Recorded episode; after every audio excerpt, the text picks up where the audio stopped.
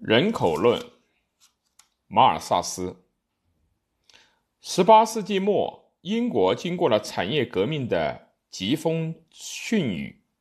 在建立和发展资本主义的过程中，没落了的小手工业者和工人阶级日益衰颓贫困，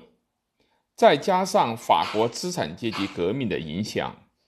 威廉·格德文等的。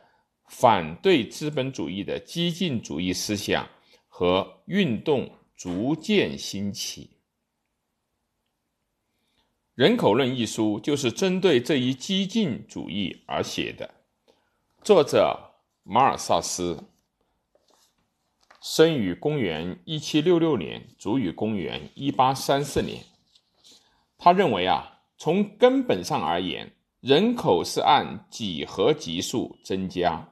而生活资料就是粮食，只能够按算术级数增加，所以只能够依靠贫穷与罪恶来维持两者之间的平衡。这一人口原理是贯穿于所有时代的自然规律，因此，并不是像格德文所说的那样，贫穷与罪恶产生于特定的社会制度。平等社会出现之后即可消失，反而不如说，正是由于贫穷与罪恶的存在，才使人们从利己心出发，要求完善自身的生活和道德。这从人类本身来看是有所必须的，而私有财产制与结婚制度。就是根据上述的人口原理的自然规律所产生的尽可能好的社会制度，这样马尔萨斯就把原来与资本家私有统治连接在一起的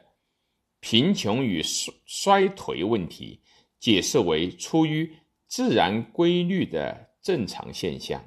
从而把资本家的私有财产制度视为。绝对的存在，人口论是对资本主义社会中的人口问题以及贫穷问题进行超社会制度研究考察的最初著作。人口论的全名是《人口原理及其对社会未来发展的影响》，兼评格德文先生。康内塞先生和其他作者的观点。一八零三年的第二版的时候，改为《人口原理及其对过去和现在人类幸福的影响的看法》，兼论我们将来去除和减轻它所引起的弊害的展望。威廉·格德文生于公元1756年，卒于公元1836年。